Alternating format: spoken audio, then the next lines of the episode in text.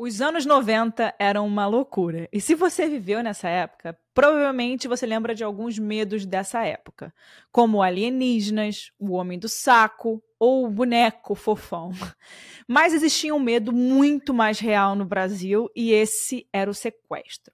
A década de 90 foi conhecida por vários desaparecimentos no Brasil, em vários estados e principalmente desaparecimento de crianças. Então era super comum que as famílias vivessem com medo mas ninguém jamais poderia imaginar que aquilo fosse realmente acontecer com os seus filhos.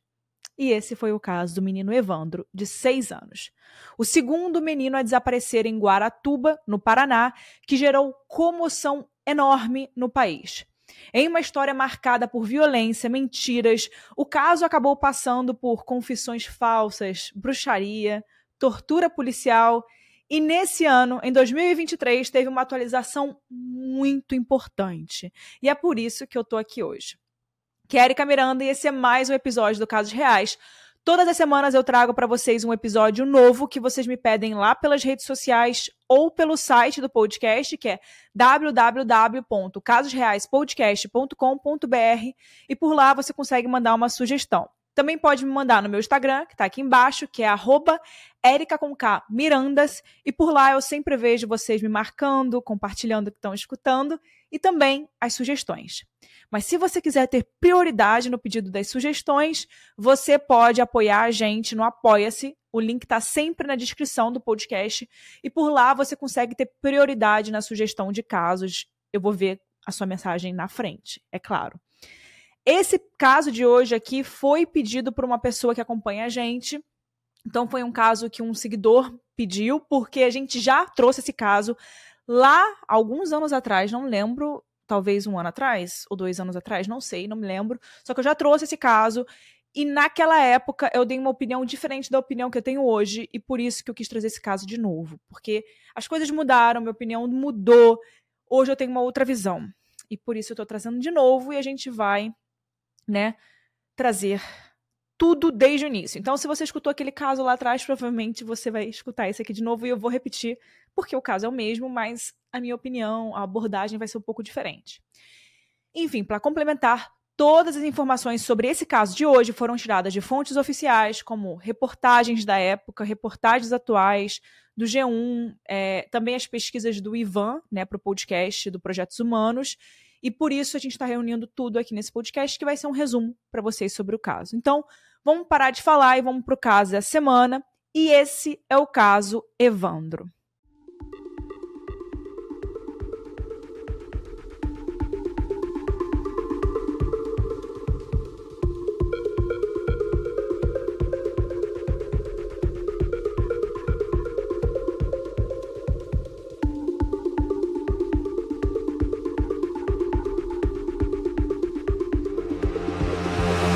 Evandro Ramos Caetano nasceu no dia 12 de setembro de 1985, em Guaratuba, que é uma cidade de só 30 mil habitantes que fica no litoral do Paraná. Ele era um menino branco, loiro, tinha olhos claros. Filho de Maria e Ademir Caetano, o Evandro também tinha dois irmãos mais velhos chamados Márcio e Júnior. O pai, o Ademir, ele era funcionário público da prefeitura de Guaratuba. E em 1992, ano em que tudo aconteceu, o Evandro ele tinha seis anos e estudava na escola municipal Olga Silveira, onde a sua mãe trabalhava.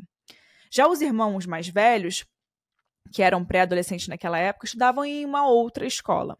No começo daquele ano, em fevereiro, uma coisa bizarra tinha acontecido em Guaratuba um menino chamado Leandro Bossi, de 7 anos, desapareceu indo para um show na cidade, de acordo ali com alguns depoimentos. E no momento em que ele desapareceu, os pais dele estavam trabalhando. E passaram meses né, com a investigação tentando encontrar o Leandro e acabou não levando a nada, nenhuma pista. O Leandro, assim como o Evandro, era um menino branco, loiro e de olhos claros. Então, em abril de 92, Dois meses depois do, des do desaparecimento do Leandro, a polícia ainda não tinha encontrado absolutamente nada. E é claro que isso mexeu muito com as famílias de Guaratuba, deixando todo mundo um pouco nervoso, ansioso, enfim, aquela situação não é fácil. Mas mesmo assim, eu acho que nenhuma família pensava que algo do tipo poderia acontecer de novo e tão perto ali, né? E também perto fisicamente, porque era na mesma cidade. O Evandro sempre ia com a mãe para a escola, enquanto o pai e os outros filhos saíam cedo para trabalhar ou para estudar. Até que no dia 6 de abril, a Maria resolveu ir trabalhar, mas ela resolveu deixar o Evandro sozinho em casa. Aquela era uma segunda-feira, meio fria e chuvosa, então ela ficou com dó de acordar o filho mais novo e deixou que ele fosse encontrar com ela mais tarde na escola sozinho. Isso porque a escola ficava só 100 metros da casa da família. E eles já tinham feito aquilo várias outras vezes, então era um caminho que o Evandro estava acostumado a fazer. Não era nada muito perigoso para ele, uma cidade pequena, todo mundo se conhece. O que, que você imagina que vai acontecer, né? Porque, inclusive, gente, quando eu fiz esse episódio, lá algum tempo atrás, eu recebi um e-mail muito estranho. E esse e-mail que eu recebi muito estranho me parecia que era de alguém que estava envolvido diretamente no caso. Ou alguém da parte, enfim, culpada, não sei mas eu sei que tinha muito, essa pessoa tinha muitos detalhes sobre o caso, que normalmente quem tem acesso a esses detalhes ou são advogados ou são as partes envolvidas. E naquele momento ali, quando eu li aquele e-mail, era um e-mail gigante que eu recebi. A pessoa escutou o meu podcast e nesse podcast que ela escutou, parecia que ela tinha realmente abri, aberto ali um texto no Word e colocado as palavras, as frases que eu falei e o que estava errado, né? de acordo com o que eu falei. Então, e, e, com fotos, fotos do lugar, fotos de Guaratuba do ano em que eu publiquei o episódio. Então, foi, sei lá, um mês depois de eu ter publicado o episódio, estava lá embaixo na foto a data. Exatamente depois de eu ter publicado o episódio. Então aquilo me marcou muito. E como eu sempre falo para vocês, eu não passo nenhuma informação errada. Eu só passo as informações que a gente tem acesso de forma pela internet, coisas, documentos que a gente tem acesso, mas de forma online eu não tenho acesso a documentos internos dos advogados ou das partes envolvidas. Isso só quem tem acesso é quem está envolvido, de fato, ou é, jornalistas de grandes é, conglomerados que conseguem isso de alguma outra forma, entendeu? Enfim, só para falar sobre isso, porque é, eu me lembro daquele e-mail e eu fiquei muito chocada na época. E. Enfim, tá aqui. Essa aí é a distância entre a escola e a casa do Evandro que a gente encontra, né, que é de acesso público. Então, tudo que eu falo, reiterando, é, são coisas de acesso público, né? E eu me lembro que esse e-mail, com certeza, a pessoa tinha acesso a coisas é, internas. E, enfim. Achei isso curioso de compartilhar com vocês. E foi aí que aconteceu, né? E aquilo que ninguém imaginava, que é a distância tão curta da casa para a escola, e numa cidade tão tranquila, onde nada acontece, todo mundo se conhece, e foi aí que aconteceu. Ele acordou, tomou o café da manhã, que a mãe dele tinha deixado, e foi até a escola se encontrar com ela. Vale falar que ela é uma professora, né? Então por isso que ele ia encontrar ela na escola. Mas acontece que, chegando na escola, o Evandro percebeu que ele tinha esquecido em casa um minigame portátil, tipo aqueles do, dos anos 90, sabe? Tipo Tamagotchi, sei lá, um minigame portátil. E ele esqueceu também o seu lanche. Claro, uma criança indo sozinha, né? Vai esquecer alguma coisa. E aí ele avisou a mãe que ia voltar para casa para buscar. Ela concordou com o que ele falou, né? Falou tipo, tá tranquilo, pode voltar. A Maria continuou trabalhando e ela estava cheia de coisas para fazer naquela manhã, até que um tempo depois, ali no horário do almoço, ela foi chamar o filho, mas ela descobriu que o Evandro não estava na escola. Ela foi para casa almoçar, procurou o Evandro pela casa e até na casa da vizinha do lado, porque ela falou: bom, se ele não está aqui, talvez ele esteja na casa da vizinha. Mas ela não achou o Evandro. E viu que o minigame dele estava em casa, onde ele tinha deixado no dia anterior. Ou seja, provavelmente ele nem tinha voltado para casa, né? Porque ele foi buscar o videogame, né? E ele não. O videogame estava lá, então pode ser que alguma coisa tenha acontecido no caminho. Isso deixou ela, na hora, muito preocupada. Ela falou com o marido, o Ademir, e logo ele também chegou em casa né, do trabalho, e aí as buscas pelo Evandro começaram. Mas não acharam nada naquele dia. A polícia, em um primeiro momento, esperava um pedido de resgate pelo Evandro, mas esse pedido nunca veio. E depois a polícia já começou a suspeitar que podia se tratar de tráfico de crianças. Ainda mais, gente, porque o Evandro seria a sétima criança a ter desaparecido no Paraná naqueles últimos anos. E a segunda criança a sumir em Guaratuba, com idade muito próxima à do Leandro Bossi. No dia seguinte, dia 7 de abril, a notícia do desaparecimento já tinha se espalhado pela cidade. E tinha chegado até o prefeito de Guaratuba, que era o Aldo Abage naquela época. Considerando a possibilidade do Evandro estar tá em cativeiro, o prefeito Aldo deu ordens de não tornar o desaparecimento público naquele momento. Mas o Aldo decidiu acionar o grupo Tigre da Polícia Civil. Esse grupo, gente, ele era tipo um grupo especializado em antiterrorismo e antissequestro, mas não era exatamente é, o, o grupo de polícia designado inicialmente para esse caso. E ele passou a cobrir todos os gastos que esse grupo de investigação teria. Esse mesmo grupo Tigre já tinha ajudado o prefeito Abage há anos atrás, em uma vez em que o prefeito recebeu várias ameaças anônimas. Naquele mesmo dia 7, à noite, o grupo Tigre chegou em Guaratuba para começar as investigações. Os delegados do Grupo Tigre, chamados Leila Bertolini e Adalto Abreu de Oliveira, foram escolhidos para cuidar do caso e foram recebidos pelo assessor de imprensa da prefeitura, o Paulo Brasil, que trabalhava com o prefeito Aldo Abage. E como o prefeito e a família não estavam em casa, os delegados eles foram até a casa dos pais do Evandro para poder pegar depoimentos e às nove horas da noite eles voltaram até a casa dos Abage. E lá na casa estavam o prefeito Aldo, a sua esposa Celina, o padre Adriano Franzoi, da paróquia de Guaratuba, e uma das duas filhas do casal Abage, chamada Beatriz. Então eles ficaram ali discutindo sobre o caso com os delegados Leila e Adalto. E vale dizer que nessa época a Celina Abage tinha 53 anos e a Beatriz Abage 29. Às 10 horas daquela noite, um pouco distante dali, um grupo de repórteres parava na frente da casa dos pais de Evandro. E aquele tinha sido só um dos grupos de repórteres que estavam tentando entrevistar a família Caetano, mas que estavam sendo impedidos pelo mesmo assessor da prefeitura que recebeu o Grupo Tigre, o Paulo Brasil. A pedido da polícia, a prefeitura tinha colocado ele como responsável para evitar que o caso saísse nas mídias, ainda pensando que o Evandro poderia estar em cativeiro e isso poderia acabar prejudicando a ação policial. Os parentes do Evandro que estavam na casa perceberam toda aquela agitação e um deles, em especial, não gostou nada disso. Ele era o Diógenes Caetano, um primo do Evandro. O Diógenes, ele já tinha trabalhado como policial militar e como investigador da Polícia Civil, e ele achava que toda a ajuda possível seria muito importante para poder encontrar o Evandro, inclusive a ajuda da mídia. Então, às 11 horas, o Diógenes ele foi até a casa do prefeito. Os delegados já tinham ido embora e ele foi reclamar desse bloqueio das mídias que estava acontecendo ali o dia inteiro. O prefeito Abage saiu para conversar com ele e tentou explicar a situação. Mas o Diógenes ele ficou bem chateado e ainda falou que, abre aspas, se depois o Evandro aparecer sem os órgãos, a culpa vai ser de vocês. Fecha aspas. Naquela madrugada, até uma busca envolvendo pais de santo da região aconteceu atrás de Evandro. E essa busca depois ela seria bem importante. E quem conta o depoimento é uma tia do Evandro chamada Davina.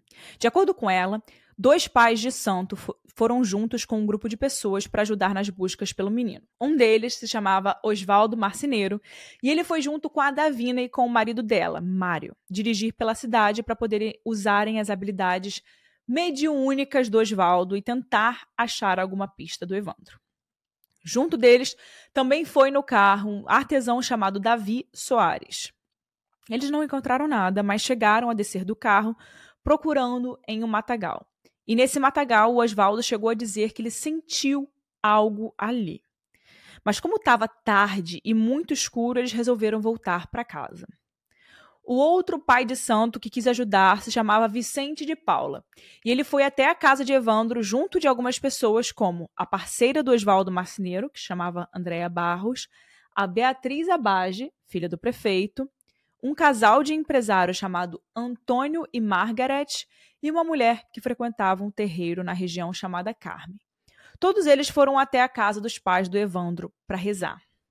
No dia seguinte, dia 8 de abril, a investigação da Leila e do Adalto começou, e quem ficava mais presente na cidade era a Leila.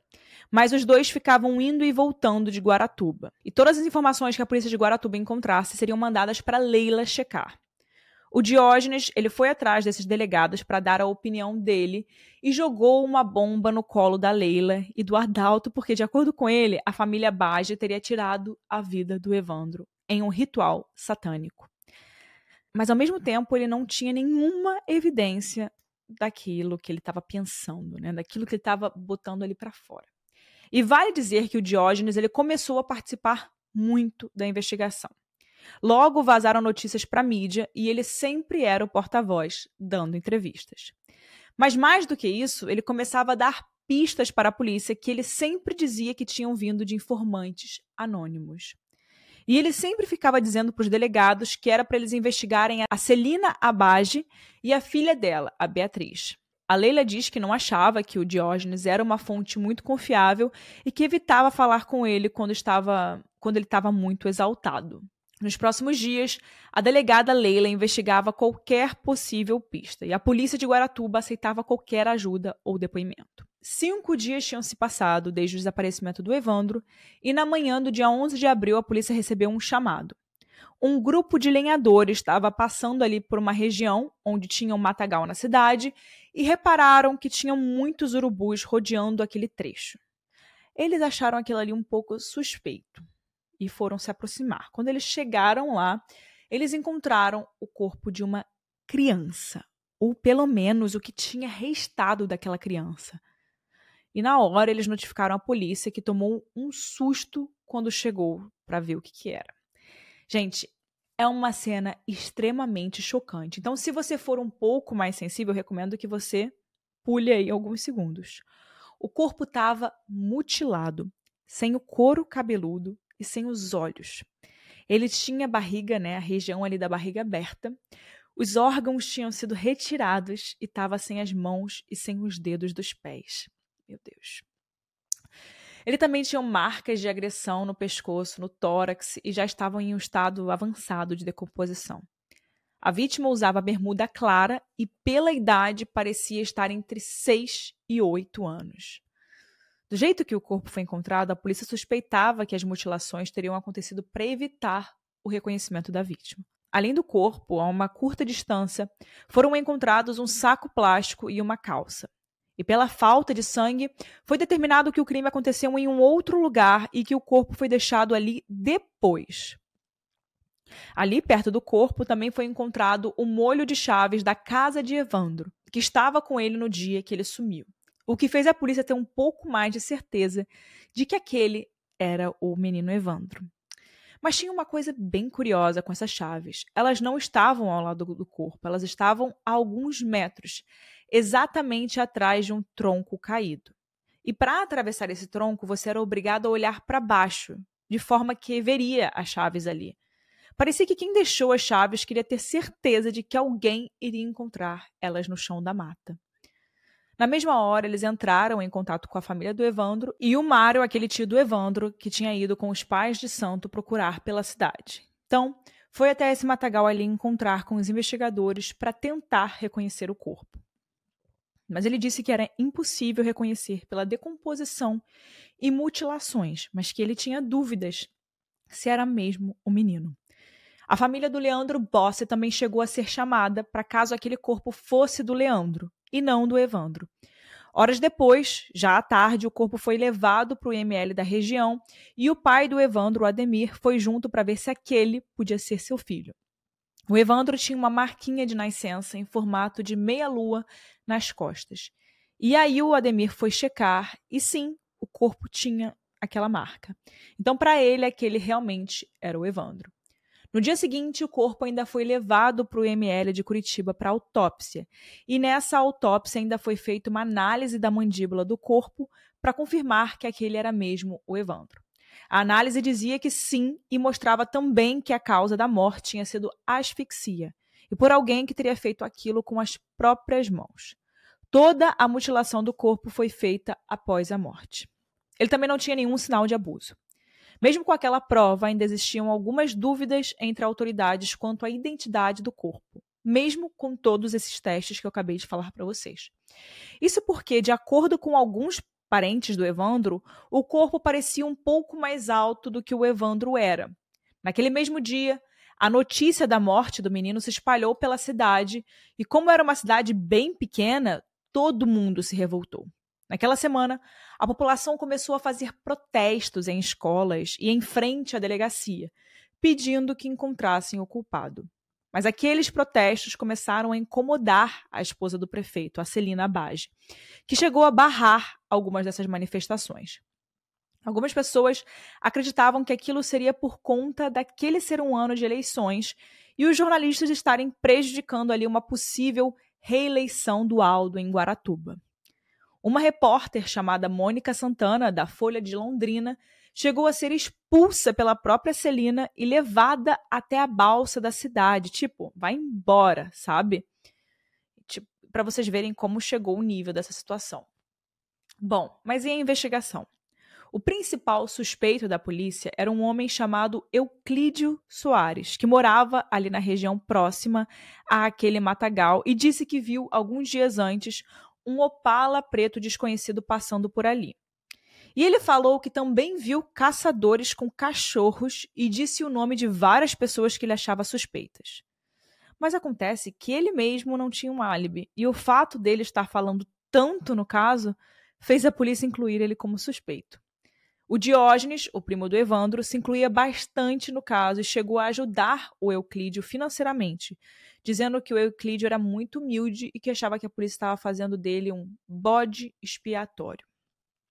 E mais uma vez, o Diógenes trouxe as suas suspeitas, e dessa vez elas eram direcionadas para aqueles pais de santos que chegaram a oferecer ajuda para a família no dia seguinte ao que o Evandro desapareceu. Nisso, ele acusou o Oswaldo Marcineiro, aquele pai de santo, lembra, que saiu de carro com a família do Evandro, do Evandro para poder procurar pistas. O Diógenes ele conta que o Oswaldo era um recém-chegado na cidade, que tinha se mudado naquele mesmo ano de 92 e trabalhava com o jogo de búzios em uma feira de artesanato da cidade com a sua esposa Andréia. Nessa mesma feira, ele teria conhecido o artesão Davi Soares que também chegou a ajudar nas buscas pelo Evandro.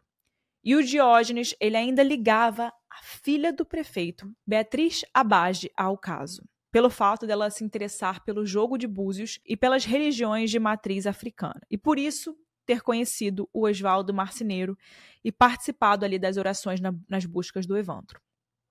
Todos eles frequentavam um terreiro local e foi lá que eles conheceram um outro pai de santo que ajudou nas buscas, que era o Vicente de Paula. E o Diógenes ele falava desse grupo com um tom de acusação, como se todos eles estivessem envolvidos de alguma forma no caso Evandro. Nas pesquisas do Ivan, né, para o podcast Projetos Humanos, ele encontrou depoimentos que diziam que o Oswaldo fazia rituais religiosos com sacrifícios de animais e que a forma como os animais eram sacrificados era bem parecida à forma como o Evandro foi achado. Mas até aí, gente, nada realmente ligava o Oswaldo até o caso. Porém, um pequeno detalhe fez a família do Evandro desconfiar. E esse detalhe era que, quando o Oswaldo ele saiu com os tios do Evandro para dirigir pela cidade e buscar por pistas do menino, o Oswaldo disse que sentiu algo estranho. Uma dica espiritual em um matagal, vocês lembram? E sim, gente, aquele era justamente o matagal onde o corpo foi achado dias depois. Os tios de Evandro, na hora, eles se lembraram dessa informação e o Oswaldo se tornou um grande suspeito para eles e para a polícia. Alguns depoimentos na cidade também diziam que, desde que o Oswaldo se mudou para Guaratuba, ele ficava falando para as pessoas que algo horrível iria acontecer na cidade. E muitas coisas estranhas começaram a acontecer, a rodear esse caso. Uma delas é que o motorista do carro que levou o corpo do Evandro até Curitiba morreu de forma súbita no dia 18 de abril, aos 27 anos. Só seis dias depois de ele ter levado o corpo do menino até Curitiba. Ele se chamava César e a causa da morte não foi muito bem definida, mas um documento dizia que teria sido por obesidade ou hipertensão e que não teriam investigações apesar de alguns pedidos ali de autoridades para que abrissem uma investigação da morte. A mãe do motorista disse que seu filho contou a confusão que tinha sido ao deixar o corpo no ML de Curitiba. Ele teria dito que chegou cedo, mas que eles levaram horas para registrar a chegada do corpo. E no fim, ainda o dispensaram, dizendo que, abre aspas, o corpo iria ficar lá por muito tempo, fecha aspas. Algo que intrigou os policiais desde que acharam o corpo do Evandro era que ele estava em um calção branco, com as chaves, mas não tinha nem sinal dos chinelos dele pela mata. Quem colocou o corpo lá no matagal depois deixou as chaves, mas não deixou os chinelos. E como se o responsável soubesse dessa dúvida da polícia, no dia 27 de abril, 16 dias depois de terem encontrado o corpo do Evandro, o chinelo surgiu na mata, no mesmo lugar onde o corpo estava antes, de forma muito misteriosa. E o chinelo estava em perfeito estado, limpo, sem nenhuma sujeira, dando a entender que tinham acabado de colocar ali. E os policiais sabiam disso porque, como a mata ainda era investigada, eles ficavam voltando ao local onde o corpo foi achado e tinham certeza de que, se os chinelos estivessem ali antes, eles saberiam. Mas infelizmente, nenhum DNA foi achado nos chinelos e um dos pés nem pôde ser testado como evidência porque um dos policiais derrubou ele em um córrego. E essa falta de cuidado na cena do crime por parte dos policiais foi muito criticada por jornalistas e pela população da cidade. A cena do crime vivia cheia de profissionais das mais diversas áreas desde que eles tinham achado o corpo do Evandro. E algumas pessoas diziam que alguns testes não teriam sido tão bem executados como, por exemplo, a demora para registrar o corpo no ML ou a autópsia. Três meses de investigação se estenderam: abril, maio e junho. E, de acordo com os relatórios do grupo Tigre, eles tinham como principais suspeitos aquele, Euclídio e o grupo né, de Oswaldo Marceneiro. O Diógenes ainda suspeitava desse grupo, incluindo a própria filha e a esposa do prefeito. E no dia 29 de maio, ele levou uma declaração para o Ministério Público do Paraná, dizendo que acreditava que todos eles estavam envolvidos no caso do Evandro e que tudo era parte de um grande ritual de bruxaria. O Diógenes ele ainda acusava o grupo Tigre de fazer parte de uma grande conspiração, por conta da proximidade ali dos responsáveis pelo grupo com o prefeito Aldo Abage. Então, ele achava que por conta disso, o grupo Tigre não estava fazendo seu trabalho como deveria. Já algumas pessoas, como a delegada Leila, achavam que aquelas acusações do Diógenes tinham um tom muito pessoal, porque existiam fofocas na cidade de que a, de que a Celina Bage teria tido um caso com o pai do Diógenes, e que isso talvez seria o motivo da separação dos pais dele. Mesmo assim, como o Diógenes ele já tinha atuado na polícia como investigador por 10 anos, ele tinha bastante crédito no ministério e ele foi ouvido. No dia 12 de junho, o Ministério Público do Paraná abriu uma investigação paralela. Dessa vez, não na Polícia Civil, mas na Polícia Militar, com o Grupo Águia de Investigações. Enquanto isso, o Grupo Tigre nem sabia dessa investigação paralela. O Grupo Águia, o Grupo Águia era liderado pelo capitão da PM, o Valdir Neves, e ele colocou alguns policiais infiltrados no terreiro que o Oswaldo Marceneiro frequentava para tentar ali descobrir algo sobre ele e sobre o seu grupo. De acordo com esses policiais, o Oswaldo teria admitido que fazia rituais com sangue humano, e eles até roubaram do terreiro uma bacia grande de, de barro. Essa bacia era usada para oferendas e nela tinha alguns respingos de sangue. Eles levaram então essa bacia para análise forense e foi comprovado que eram resquícios de sangue humano. Mas como essa amostra era tão pequena, não dava para testar com o sangue do Evandro. As coisas não estavam indo muito bem para Oswaldo Marceneiro, como vocês podem ver. E para qualquer pessoa mais próxima dele, que o Diógenes dizia que podia ter envolvimento no caso. Até então, só existiam suspeitas e nenhuma evidência. E mesmo assim, no dia 1 de julho, ele foi preso junto do artesão Davi Soares mas tudo mudaria na manhã do dia 2 de julho. Com não uma, mas cinco. Cinco confissões. No dia anterior, 1 de julho, Osvaldo e Davi foram presos e confessaram que tiraram a vida de Evandro em um ritual de prosperidade a pedido da Celina Abage. E com o envolvimento de Beatriz Abage, Vicente de Paula e mais dois homens chamados Ayrton Bardelli, o gerente de uma serralheria que pertencia aos Abage, e Sérgio Cristofolini, que era vizinho e colega do Oswaldo Marceneiro. Só no dia seguinte, 2 de julho, um dia depois da confissão de Oswaldo e Davi, Celina e Beatriz foram levadas para prisão preventiva e também confessaram o crime depois de algumas horas. As confissões oficiais foram registradas em fitas, 36 horas depois do momento em que Oswaldo e Davi foram presos. Vale dizer que algumas fitas do caso só têm áudios e outras têm áudio e vídeo. A das confissões das Abage, da família Abage, só tinham áudio. Mas acontece que, algumas horas depois, na noite daquele mesmo dia 2 de julho, a Celina e a Beatriz chamaram seus advogados e mudaram os seus depoimentos, dizendo que aquelas confissões eram falsas e que elas só falaram aquilo porque estavam sob tortura.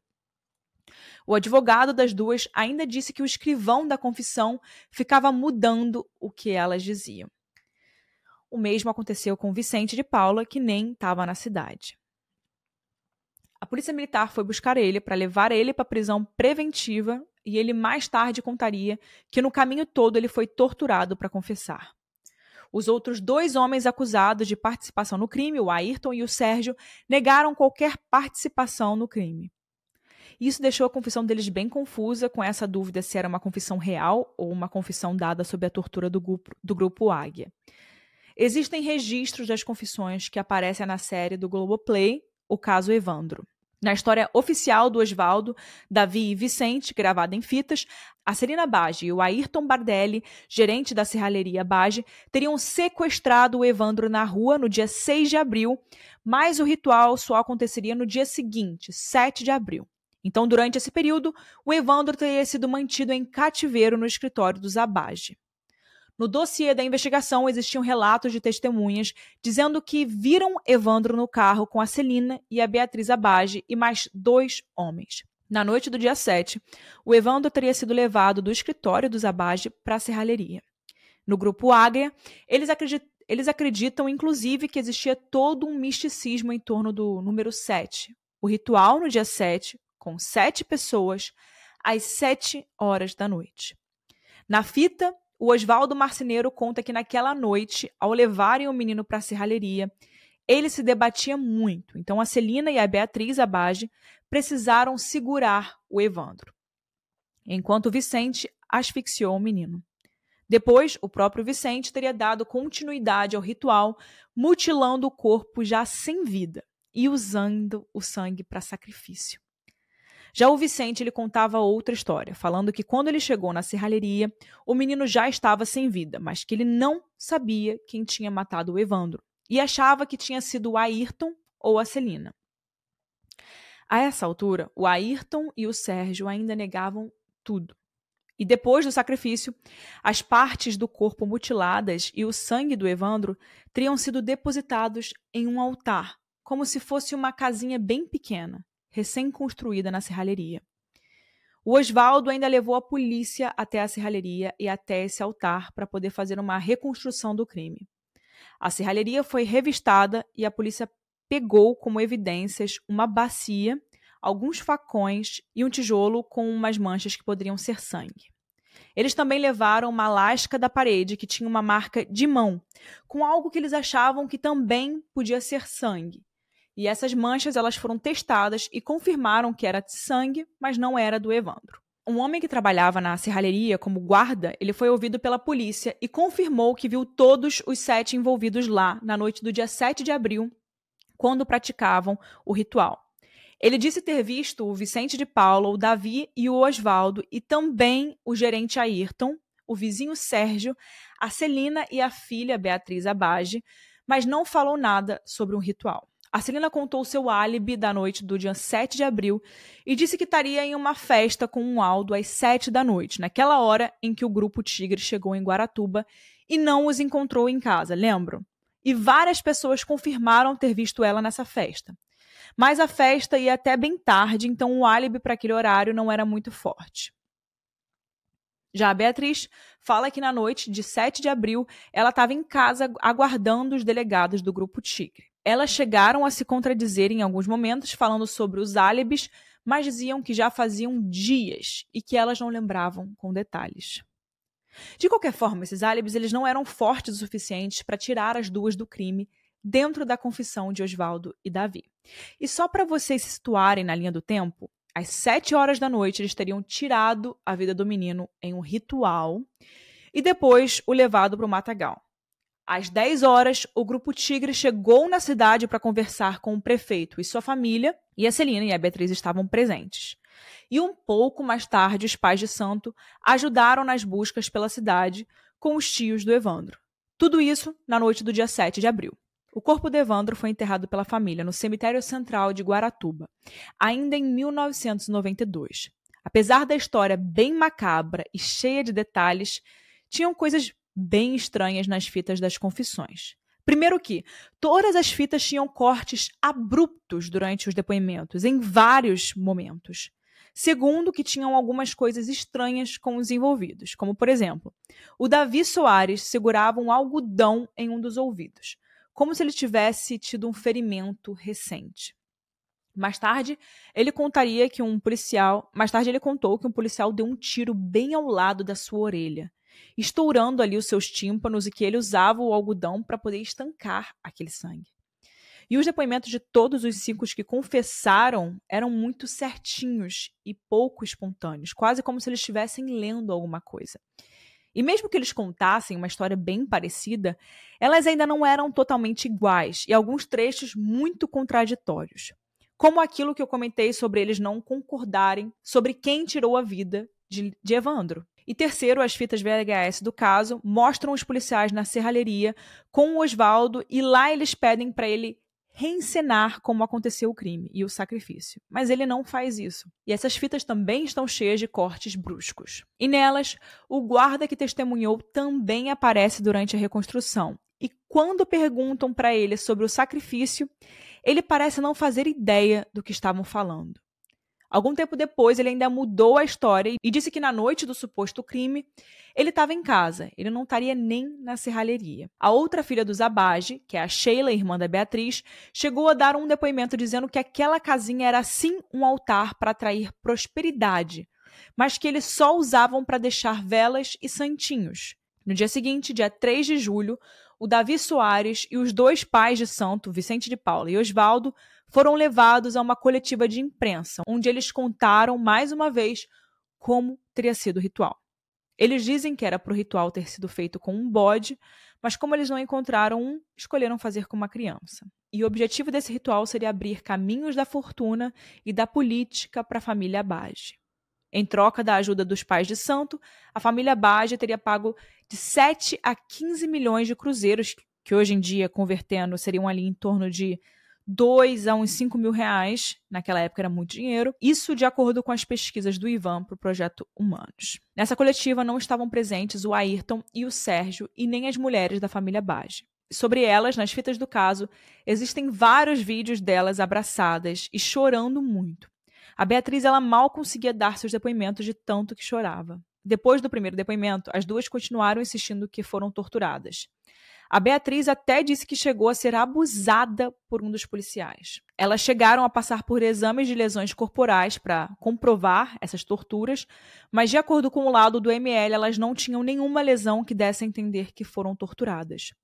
Sobre isso, a Celina e a Beatriz disseram que elas nem chegaram a ser realmente examinadas, que o médico só olhou os dedos da Beatriz e até chegou a citar alguns ferimentos que não foram registrados. E elas também contaram que tinham muito medo de falar sobre as torturas no IML, porque os próprios policiais militares que as torturaram estavam presentes no prédio. Depois dessa coletiva de imprensa, todos os sete foram levados para o presídio de AU de Curitiba, que era uma prisão temporária, que fechou em 2006 e passou a ser usada como cenário de filmes. Todos os jornais começaram a noticiar que era um caso de ritual satânico, e Vicente e Oswaldo ficaram conhecidos como os pais de santo de Guaratuba, enquanto as Abage eram conhecidas como as bruxas de Guaratuba. E as pessoas começaram a relacionar esse caso ao de outros meninos desaparecidos no Paraná, inclusive o Leandro Bossi, que tinha assumido no começo do mesmo ano de 92, que a gente já falou aqui algumas vezes. Por esse motivo, o delegado Luiz Carlos de Oliveira, que era responsável pelo caso do Leandro, resolveu investigar os sete acusados e até entrevistar eles na prisão preventiva.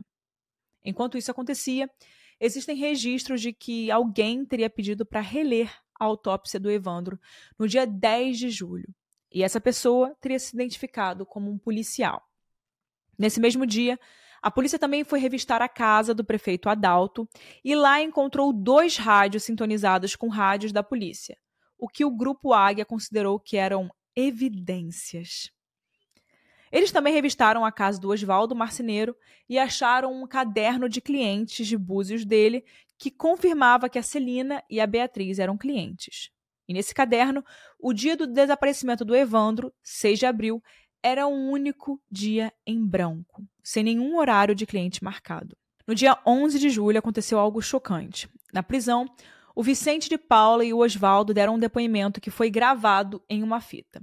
Eles confessaram que sequestraram e fizeram um ritual com Leandro Bossi, o menino que tem um caso muito parecido com o do, com o do Evandro, né? Que tinha desaparecido dois meses antes dele em Guaratuba. Sobre o caso do Leandro, o Davi diz que não teve participação. Esse ritual também teria acontecido a pedido de Celina Abage, e como eram casos muito semelhantes e os meninos também eram muito parecidos, para a polícia aquilo fazia muito sentido. Mas misteriosamente essa fita com as confissões dele, deles sumiu.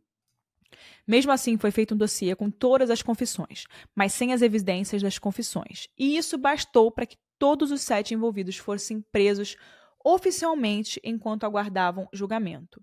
E não só de forma preventiva, que nem antes. E isso era uma vitória ali para o Grupo Águia, que tinha feito em alguns dias o que o Grupo Tigre, teoricamente, não tinha feito em três meses. Mas, de certa forma, a Polícia Militar tinha passado por cima da investigação da Polícia Civil, e baseadas em acusações do Diógenes. Pela lei brasileira, quem deveria investigar esse caso era a Polícia Civil.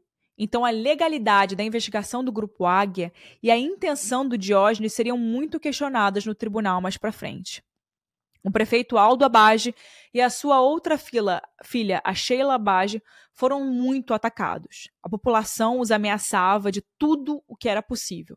E existiam boatos de que iam incendiar a casa do prefeito. A prefeitura também quase foi invadida e depois disso o Aldo e a Sheila saíram de Guaratuba e foram para Curitiba para acompanhar os processos da Celina e da Beatriz que aconteceriam lá. A presença do prefeito se tornou tão polêmica no estado que o mandato dele foi cassado só para tirarem ele da prefeitura municipal. No dia 28 de julho, os sete acusados prestaram depoimentos formais à juíza Anésia Kowalski. Não sei se eu estou falando certo, tá? E nesses depoimentos, todos passaram a negar terem cometido os crimes. E todos, até os pais de santo, disseram que só confessaram por causa da tortura. O Oswaldo e o Vicente de Paula ainda negaram totalmente envolvimento com o desaparecimento do Leandro Bossi e disseram que também confessaram aquilo sobre tortura policial os pais de Santo, Vicente de Paula e Osvaldo, e o Davi contaram ter o mesmo álibi. Mas aqui vale falar que tinha se passado muito tempo. O Evandro desapareceu no dia 6 de abril e nas confissões eles contaram que ele teria morrido no dia 7 de abril. E aqui a gente já estava em 28 de julho. E esse álibi deles era: os três estariam em um restaurante, jantando e depois conversando até as duas da madrugada. Mas o dono do bar disse que o bar estava fechado naquele horário. Então o álibi deles era bem fraco. E vale dizer que a Andréia, a esposa do Oswaldo, não colaborou para o álibi dele. Ela deu depoimento e disse que viu ele e o Vicente de Paula saindo de casa à noite do dia 7, vestidos de branco, como se eles fossem fazer um atendimento. E quem buscou eles em casa teria sido Beatriz. A Andréia ainda falou um pouco do relacionamento dos dois e dá a entender que o Oswaldo era bem abusivo e esse depoimento dela pesou bastante contra ele. Anos se passaram com a investigação e foi decidido que os sete seriam acusados pelo homicídio do Evandro em três grupos diferentes. O primeiro seria o grupo dos pais de santo, que eram Oswaldo, Vicente de Paula e Davi Soares. O segundo seria o das bruxas, que era Celina e Beatriz. E o terceiro, o dos ajudantes, Ayrton e Sérgio. eles não seriam julgados pelo desaparecimento do Leandro Bossi. O Aldo seguiu lutando pela inocência da sua filha e esposa, mas ele faleceu em 95. Nessa época, as duas estavam presas, mas puderam visitar ele no hospital. Em 1996, a Celina e a Beatriz conseguiram uma liberação para prisão domiciliar. A Celina estava agora com 57 anos e a Beatriz com 33 naquela época. Os julgamentos começaram em 1998, primeiro com a Celina e a Beatriz. Para os três grupos, os debates entre a acusação e a defesa eram: primeiro, se os réus foram torturados para confessar. Desde o depoimento em que dizem que são inocentes, eles nunca mais mudaram a história de que sofreram torturas e que por isso confessaram. O médico que examinou a Celina e a Beatriz, procurando esses vestígios de tortura, passou anos negando dar qualquer depoimento. Mas em 98, quando as Abage começaram a ser julgadas, esse médico ele foi chamado para depor e aceitou. Mas, gente, olha isso. Ele tirou a própria vida bem no dia do depoimento. Outro fato muito debatido entre a acusação e a defesa era se a investigação do Grupo Águia era legal ou não, já que a Polícia Militar não pode passar por cima de uma investigação civil. Eles também questionaram se o Grupo Tigre foi manipulado pelos Abage ou não. A acusação e a defesa debatiam se a necrópsia do corpo do Evandro foi feita ali corretamente e se aquele era mesmo o Evandro. Eles também se perguntavam se existia uma motivação da polícia no crime das Abage e se o Diógenes teria tramado contra a família Abage. A acusação tinha uma única testemunha-chave, um homem chamado Edésio, que foi aquele que disse que viu o Evandro no dia 6 de abril entrando no carro com a Beatriz, a Celina e mais dois homens.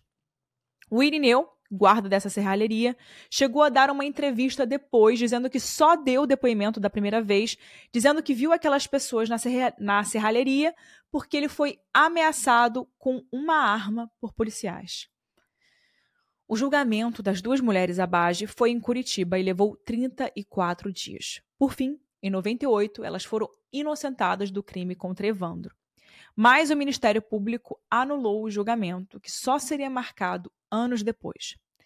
Elas estavam aguardando em liberdade. Em 99, o Oswaldo, Vicente e Davi foram julgados, mas o julgamento foi interrompido e eles aguardaram presos. Em 2004, o julgamento aconteceu, durou seis dias e o Oswaldo e o Vicente foram condenados a 20 anos de prisão, enquanto Davi foi condenado a 18, os três por homicídio triplamente qualificado. Em 2005 foi a vez do julgamento do Ayrton e o Sérgio, que foram inocentados. Já tinham passado muito tempo desde o crime, e, com a, e como a Celina era a mais velha, a justiça não podia mais acusar ela. Só a Beatriz foi julgada, e analisando essas evidências e o relato da única testemunha, ela foi condenada a 21 anos de prisão depois de só dois dias de julgamento. A Beatriz tinha um filho, então ela entrou com vários processos para revisão dessa pena. Nesse mesmo ano de 2011, o Vicente de Paula faleceu na prisão. Já em 2014, o Diógenes publicou um livro sobre o caso Evandro, na perspectiva dele, acusando os sete envolvidos, e o livro se chama, aspas, A Verdadeira História do Caso Evandro. Fecha aspas. Ele também tentou a carreira política, mas acabou desistindo depois de não ser eleito como vereador. Nesse mesmo ano, Oswaldo deixou a prisão depois de 10 anos cumprindo a sua pena. Já o processo da Beatriz ele foi levado ao Supremo Tribunal Federal, o STF, e em 2016, depois de cinco anos presa, ela conseguiu recorrer a um indulto, que é um perdão de pena e conseguiu a liberdade. A justiça mais uma vez entrou com um processo contra essa decisão, mas como a Beatriz já tinha cumprido parte da pena em todo aquele tempo que tinha ficado presa, o processo não foi para frente. Em outubro de 2018, o Ivan publicou o primeiro episódio da série O Caso Evandro, no, pro, no podcast Projetos Humanos. E a sua pesquisa trouxe ali uma nova luz e evidências para o caso. É um podcast muito bom, com vários detalhes, trechos de fitas e vídeos daquela época. Perfeito aí para quem quer realmente se aprofundar em detalhe nesse caso.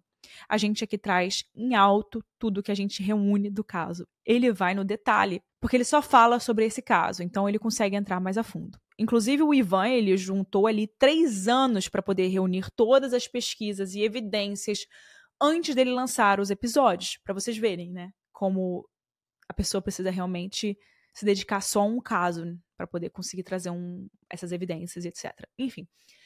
Em 2019, ele achou fitas que dariam um fim à dúvida sobre a tortura. Eram mini fitas cassete com os áudios inteiros das confissões de 92.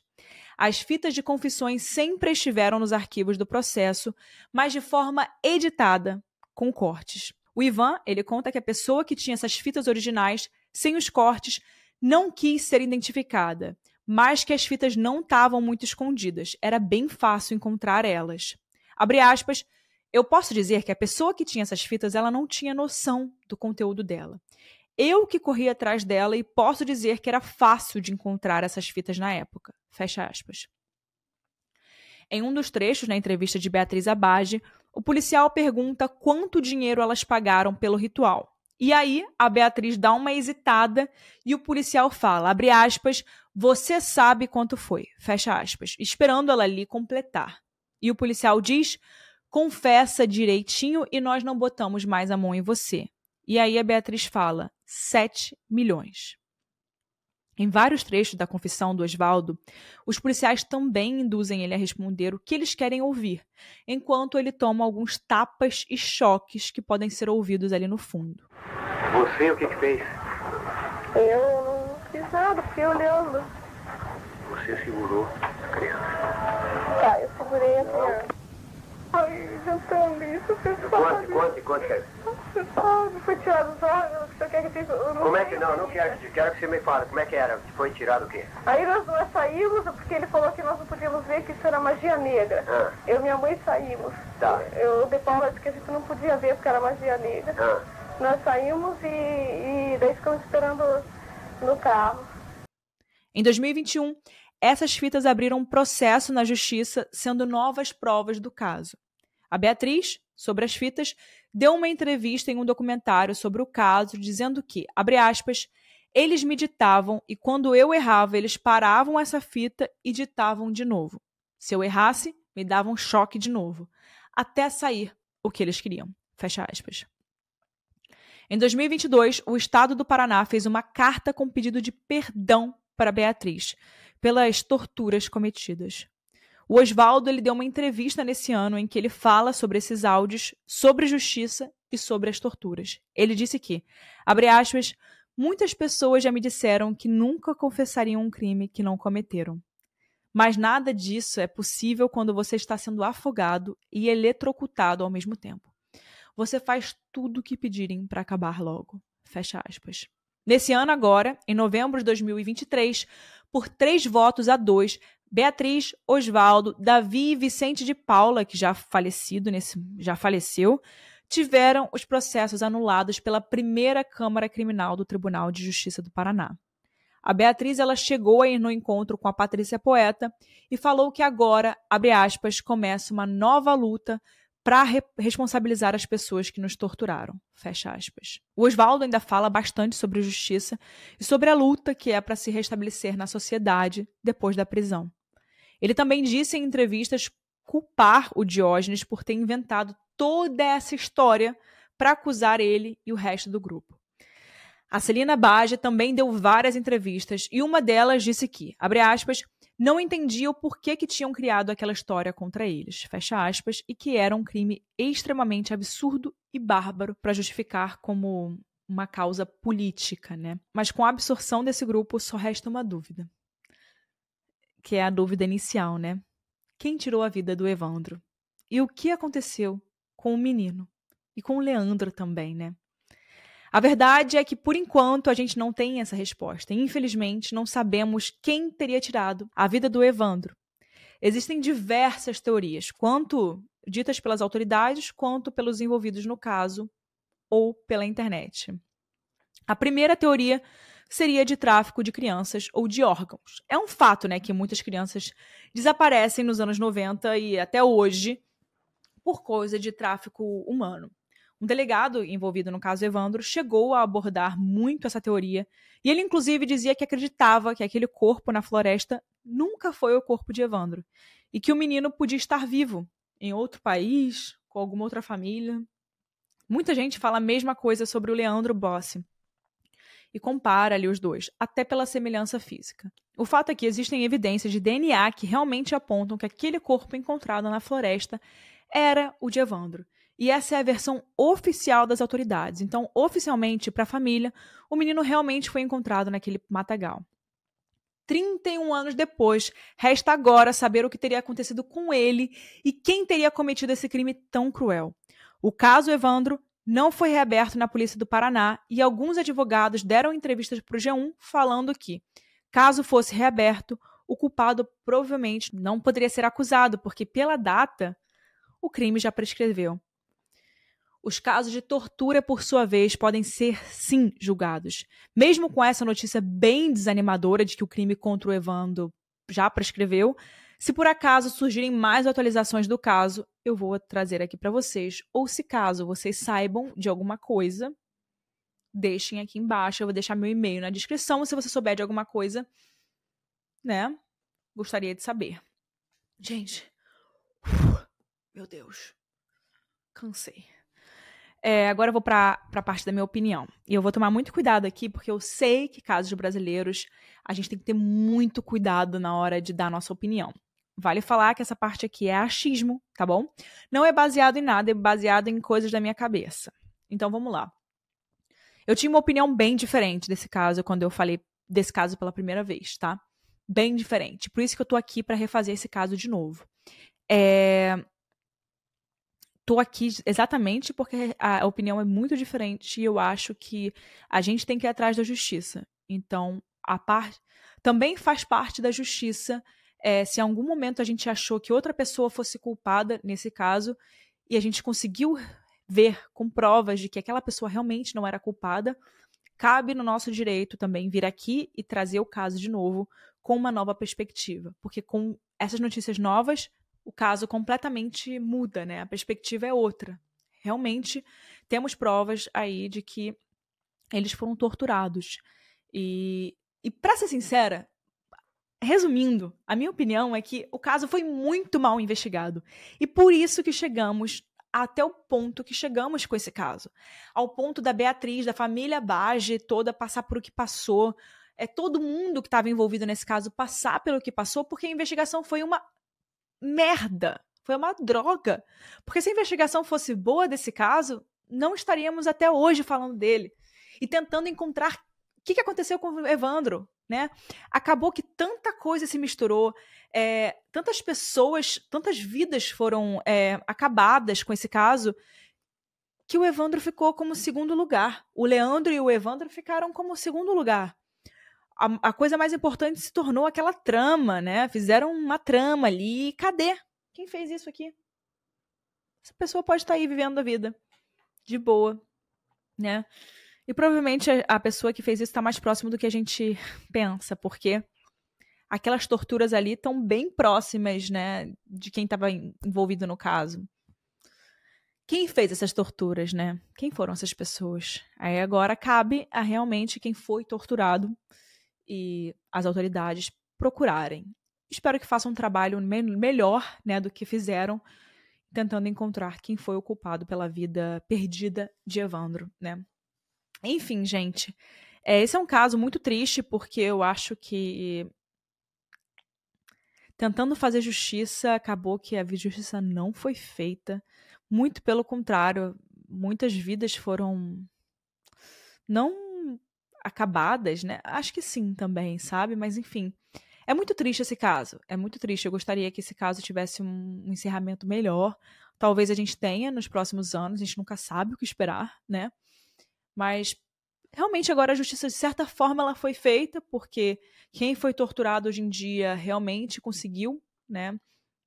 Comprovar que, que enfim, foi torturado. E e é isso, gente. Quero saber a opinião de vocês. Deixa aqui embaixo nos comentários.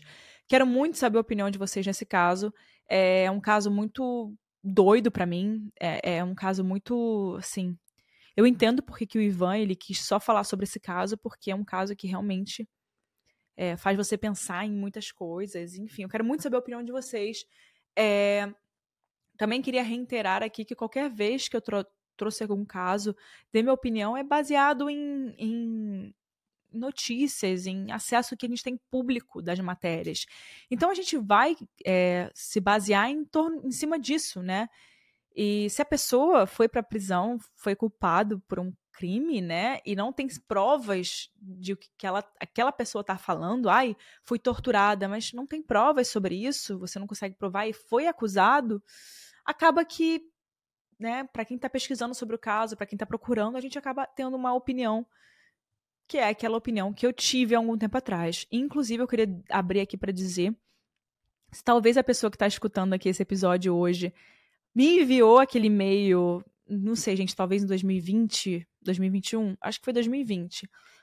Se essa pessoa que está me escutando aqui agora foi quem me enviou aquele e-mail de 2020, eu queria, assim, é, somente reiterar. Eu me lembro que na época eu comentei dizendo que o objetivo do Casos Reais é trazer um caso por semana então, diferente do Ivan, eu não vou entrar dentro do caso e trazer todos os detalhes, pesquisar quem enviou aquilo, quem enviou. Gostaria, mas eu não tenho uma Globoplay me patrocinando para poder pesquisar as coisas, né? Quem me patrocina sou eu mesma. Spotify aqui, o anúncio que vocês reclamam. Recebi uma galera aí reclamando dos anúncios do Spotify. Gente, eu monetizo com isso, por favor, não reclamem. É o único jeito do criador de conteúdo monetizar. Então, é isso. Só queria falar isso que é, o meu objetivo aqui do Casos Reais não é pesquisar os detalhes entranhados, abrir áudios e etc. Eu faço o que eu posso em uma semana, mas eu trago um episódio novo para vocês por semana. Que nesse caso de hoje é um caso, gente, de muitas décadas e que a gente tem que resumir em 30, 40 minutos. Eu não vou conseguir trazer tudo em 30 e 40 minutos. Não vou. É, gostaria, mas não dá para trazer tudo em 30, 40 minutos. E também eu acho que nem é um intuito de quem escuta o Casos Reais. Você não quer ficar aqui durante três, quatro horas me escutando falar sobre um caso. Enfim, eu acho que a pessoa que me enviou aquele e-mail em 2020, quando eu fiz o caso pela primeira vez, essa pessoa ela não escutou o podcast pelo Casos Reais, mas sim pelo Evandro, pelo caso Evandro. Eu acho, tenho certeza que alguém que estava envolvido no caso é, que, que, ou advogado, ou que foi na época era culpado, ou família, não sei, não tenho ideia, era um e-mail anônimo. Só estou dizendo isso, tá bom? Recebo essas coisas aqui sim, queria encontrar para vocês esse e-mail e colocar na tela, mas era um e-mail, era um, um arroba de e-mail antigo que eu tinha, que eu não uso mais, foi que eu comecei o podcast aqui, e era muito grande, gente, foi assustador. Era muito grande, tinha fotos, tinha muitas coisas que só quem tá realmente no caso ali dentro tinha acesso àquele, àquelas coisas. Enfim, agora vamos lá para a opinião da Mari, que a Mari, roteirista aqui do podcast, ela vai dar a opinião dela.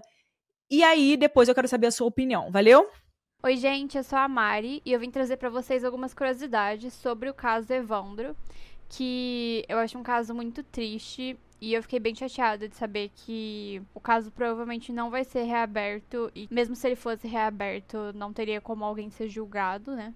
Porque o caso já expirou. Isso me deixou muito chateado, assim, porque a família nunca vai saber o que realmente aconteceu e nunca vai ter a justiça merecida. Indo para as curiosidades agora. A primeira curiosidade é que em fevereiro de 1993 foi encontrado uma ossada no mesmo matagal em que foi encontrado o corpo do Evandro no ano anterior. E essa ossada aparentava ser de uma criança e tinha algumas peças de roupa de um menino. E aí, na hora, eles pensaram no Leandro Bossi, que tinha desaparecido em fevereiro de 92, só dois meses antes do Evandro desaparecer. Nada sobre o Leandro tinha sido encontrado, nenhuma pista. Eles acharam que talvez aquela ossada pudesse pertencer a ele, então eles conversaram com a família sobre as peças de roupa encontradas. E a mãe do Leandro falou que sim, que aquelas peças eram dele. Mas na época, em 93, a ossada foi levada para teste de DNA e foi dado que era de uma menina. Então eles descartaram que aquele pudesse ser o Leandro. E por muito tempo se acreditou que aquela ossada era de uma menina, e as buscas pelo Leandro, as investigações continuaram sem nenhum sucesso. Até que no ano passado, em 2022, eles refizeram testes de DNA com essa ossada encontrada e, adivinhem, era realmente a ossada do Leandro. Dessa vez eles fizeram novos testes com as novas tecnologias e puderam identificar que se tratava sim da ossada do Leandro Bossi, enterrada na mesma região onde foi encontrado o corpo do Evandro. Com isso, o nome do Leandro foi retirado da lista de crianças desaparecidas no Paraná e a Polícia Civil do Estado também pediu as informações arquivadas do caso. Ainda que agora a família do Leandro tenha uma certeza de que o pior realmente aconteceu, é, tem muitas perguntas sem resposta se o que teria acontecido, como teria acontecido e se de repente teria alguma relação com o caso do Evandro, por os dois casos serem muito similares, terem acontecido muito próximos um do outro e os meninos serem tão parecidos e na mesma faixa etária. Os dois casos, do Leandro e do Evandro, continuam um mistério. Então é isso, pessoal. Mais um episódio do Casos Reais. Se você chegou até aqui, por favor, deixa aí um comentário, né? Deixa uma estrelinha, faz o que você puder fazer, curte, compartilha, porque a plataforma vai entender que você gosta do nosso podcast e vai mandar para mais pessoas. Então é isso, vejo vocês na próxima quarta-feira com mais um episódio do Casos Reais. Tchau, pessoal.